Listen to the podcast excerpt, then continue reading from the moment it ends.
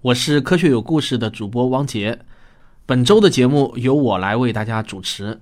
今天呢，我要跟大家来讲的呢是一种妇科恶性肿瘤，但科学啊不分男女，欢迎男性朋友了解后积极与身边的女性分享。我要说的这个肿瘤呢，就是宫颈癌，它是发病率仅次于乳腺癌的妇科恶性肿瘤，也是最常见的女性生殖道恶性肿瘤。它的早期啊有接触性出血。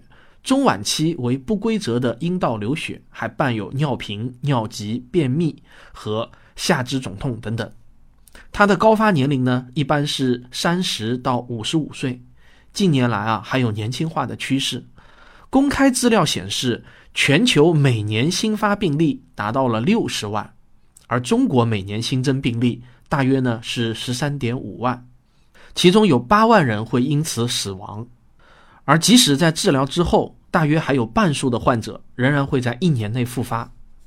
宫颈癌有一个特别之处，在被称为绝症的癌症领域里，它几乎啊百分之一百是由病毒引发的癌症。它的致癌病毒呢，就是人乳头瘤病毒，简称为 HPV。发现并确认 HPV 和宫颈癌关联的是德国的病毒学教授豪森。他分析了来自世界各地的宫颈癌肿瘤切片后，发现啊，恶性肿瘤里面都有 HPV。一九七四年，在一个研究单纯疱疹病毒致癌的学术会议上，他提出了 HPV 才是导致宫颈癌的罪魁祸首的新观点。他的发现为开发宫颈癌疫苗打下了基础。二零零八年，七十二岁的豪森获得了诺贝尔生理学或医学奖。HPV 的致癌过程是缓慢而可逆的，从 HPV 感染到持续感染，再到癌前病变，最后到癌症，一般呢需要十年左右。中间过程既有可能自行好转，也可以通过治疗癌前病变而阻断。那么 HPV 感染常见吗？太常见了。如果你有性行为，感染它就和患上感冒那样常见。据估计啊，有性生活的妇女一生中至少感染一种 HPV 的概率最高达到了百分之八十，但绝大多数的 HPV 感染在八个月内会自然清除。从理论上讲，既然某种疾病是由病毒感染导致的，那么就可以发明出一种针对这种病毒的疫苗。通常情况下，疫苗都是按这样的思路制作的：通过改造或者弱化某种病毒。让它丧失引发疾病的能力，但却能激发身体的免疫系统产生抗体。这样啊，当真正的病毒侵犯的时候，免疫系统就可以用自己的抗体来对付这种病毒。但是呢，HPV 却是一种特殊的小 DNA 病毒，不能够单独进行繁殖，必须寄生在活的细胞内。而且啊，当 HPV 在活细胞中繁殖的时候，它的基因会与细胞的基因产生融合。如果不能获得病毒，那么疫苗的研制就是空想。二十世纪八十年代，世界上至少有两千多位科学家在研究 HPV 与宫颈癌，他们冥思苦想，希望能够找到提取或者呢制作这种病毒的方法。最终攻克这个难关的是一对来自澳大利亚和中国的黄金组合，他们是免疫学家弗雷泽和分子学家周健。这是一个鲜为人知但足以给中国人争光的故事。周健一九八二年毕业于温州医学院，一九八八年他前往剑桥大学的帝国癌症研究基金会做科研。第二年，周健的妻子孙小一也获得了访问学者的职位，来到周健身边成为他的助手。在剑桥，周健遇见了从澳大利亚昆士兰州到剑桥度学术休假年的伊恩·弗雷泽。而他们的实验室呢正相邻。弗雷泽发现，周健不仅是一位优秀的分子病毒学家，而且对 HPV 特别感兴趣。弗雷泽和周健他们都非常的勤奋，每天最早来到实验室，最晚离开。他们经常在喝咖啡的时候相遇，并且啊谈论彼此间如何合作验证一些新的设想。一九九零年，弗雷泽准备回澳大利亚的时候，周健夫妇接受了他的热情邀请。来到昆士兰大学的免疫学实验室，继续共同研究 HPV 病毒。研制宫颈癌疫苗的一个最大的问题就是如何获得 HPV 病毒。这个问题啊，困扰了他们很久。终于在一九九零年底，周建突然有了合成病毒的想法。孙小一还嘲笑他的想法太简单了。在周建的催促下，孙小一抱着试试看的心态，将两种小分子 HPV 蛋白放在试管里面捣鼓。没想到啊，两周后，奇迹果然发生了，两种小分子 HPV 蛋白居然自行组装成了病毒样颗粒蛋白。弗雷泽对这件事情的印象特别深刻。他后来回忆说：“我清楚地记得1990年年底那个特别的日子，我们第一次看见了一张病毒样颗粒的图片。他们最终确认，病毒样颗粒能够激发免疫反应，也就是说啊，他们成功地获得了 HPV 病毒。两人的第一篇论文发表在1991年第185期病毒学期刊上，论文中详细介绍了制造病毒样颗粒的实验细节。”之后呢？随着研究的深入，弗雷泽和周建又进一步确认，病毒样颗粒所产生的免疫反应足以让它制成疫苗。随后啊，昆士兰大学开始与有疫苗研发能力的制药公司联系。这可是一项有望获得诺奖的重大科研成果。此时的周建啊，年仅四十二岁，正值个人学术生涯的黄金年龄。然而，周建和他的妻子都没有意识到悲剧。已经在悄悄的酝酿。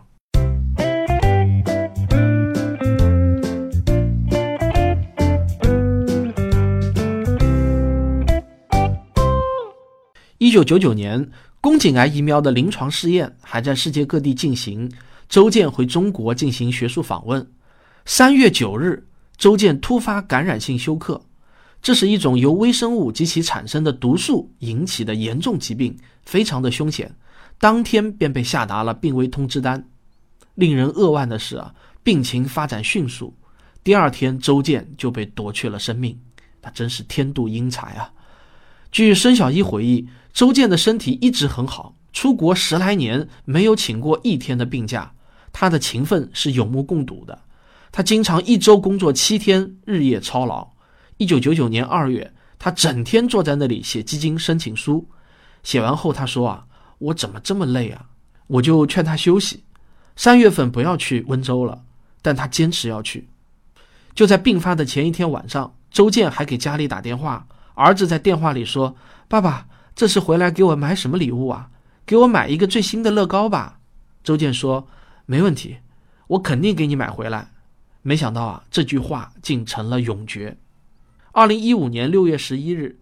周建和弗雷泽因为对宫颈癌疫苗的研发贡献，获得了当年的欧洲最受欢迎发明奖。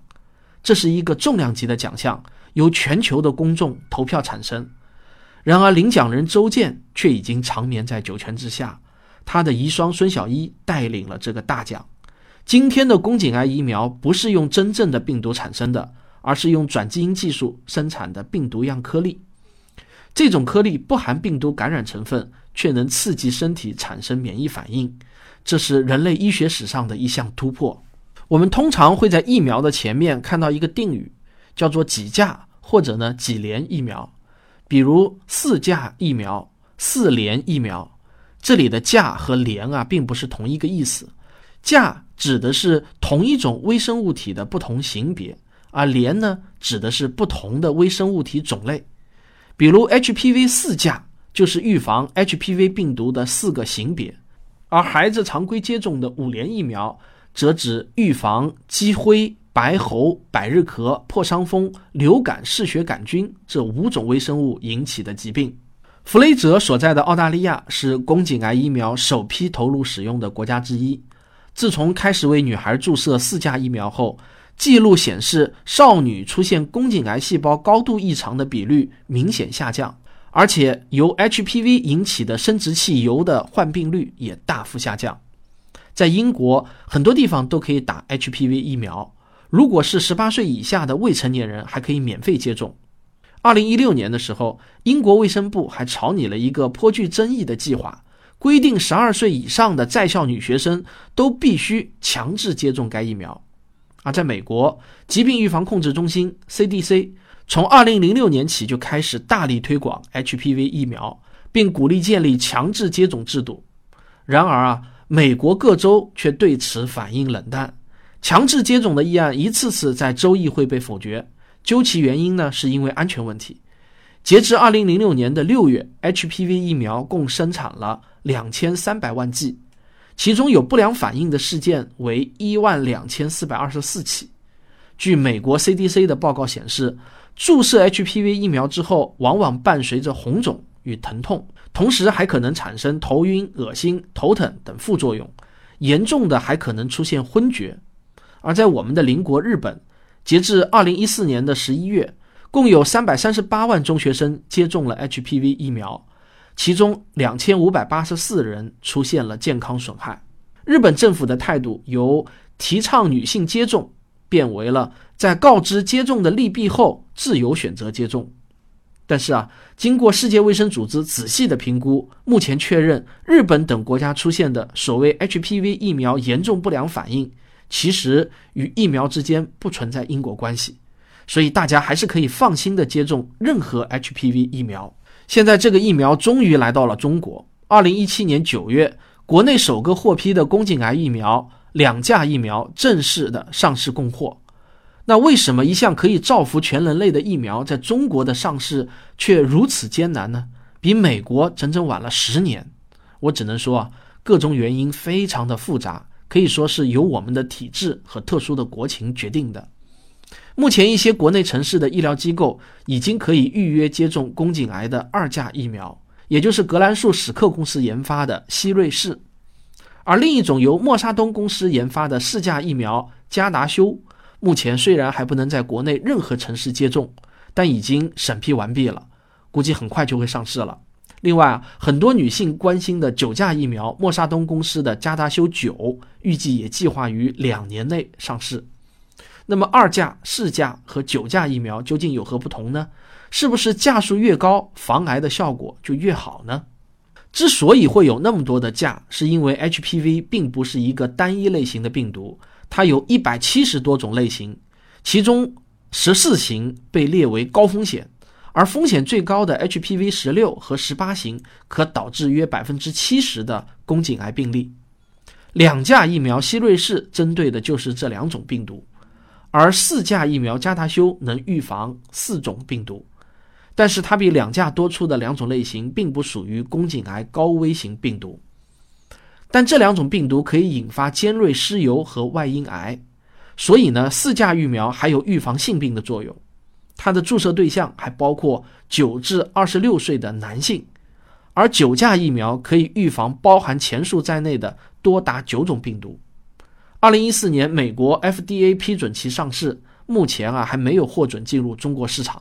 以上这些呢是官方公布的信息，然而我却在网上还看到了一条不和谐的消息，那就是和欧美人不同，在中国人群中感染率最高的高危型 HPV 病毒是十六、五十二和五十八型。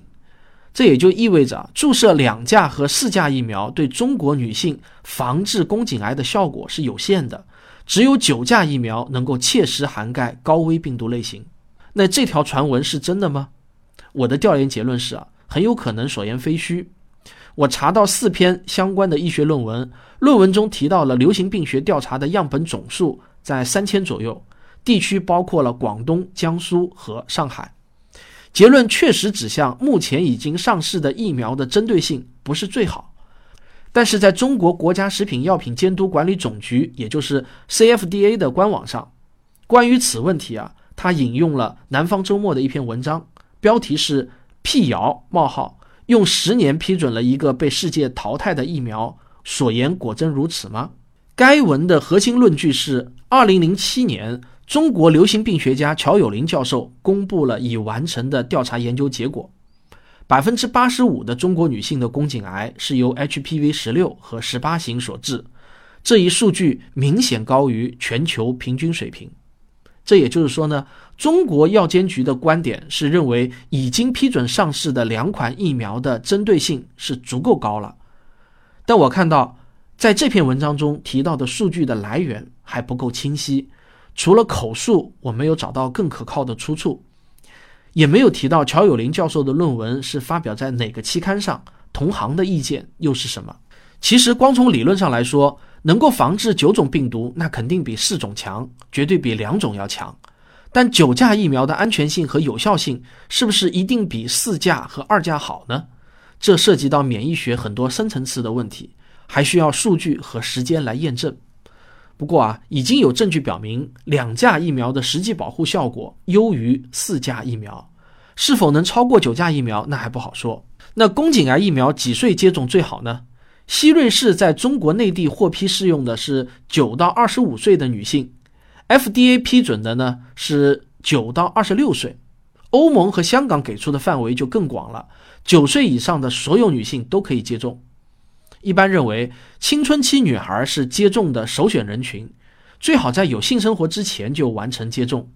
FDA 不建议二十六岁以上的人群接种 HPV 疫苗，主要原因并不是二十六岁以上的人群接种 HPV 疫苗没有作用。而是因为现阶段的研究成果缺乏，无法量化有效程度。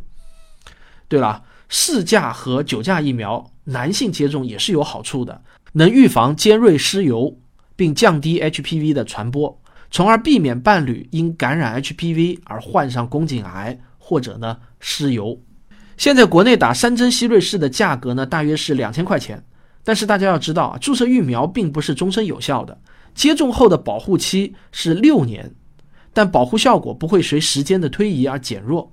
六年这个数字啊，主要是因为该疫苗的上市也才十一年，是否有更长的保护期，甚至终身有效，还要留给时间来回答。因为不是百分之一百能够防治宫颈癌，所以接种过的女性仍然需要进行宫颈癌筛查，而宫颈图片是目前对宫颈癌最有效的诊断方法。对于有性生活的女性来说，无论你是否接种过 HPV 疫苗，每年都应该做宫颈图片的筛查。另外啊，避免过早开始性生活、性伴侣固定、使用安全套和注意个人卫生等，都是有效预防宫颈癌的措施。那面对现在已经上市的两价疫苗，我们要打吗？我觉得啊，至少它能明确的预防中国女性人群中感染率最高的 HPV 十六型。如果经济许可的话，年龄在九到二十五岁的女性，我建议接种。四价的加达修将于二零一七年年底上市，其批准的对象是二十到四十五岁的女性，与二价疫苗基本是错开了。建议二十五到四十五岁的女性接种四价疫苗。至于两种疫苗批准对象交叉的部分，也就是二十到二十五岁的女性，那就建议接种两价疫苗。前面我也介绍过。两价疫苗的防癌效果略优于四价疫苗，希望大家在做出健康决定时能够更加理性，参考更多的资料。另外，我给大家推荐一个值得信赖的疫苗科普的微信公号，名字叫做“疫苗与科学”，号主陶医生也是我们科学声音的听众。本期节目经过了陶医生的审阅，可信度还是相当高的，大家可以放心采纳我的建议。好，感谢大家，这就是本期的科学大视野，我们下期再见。科学声音。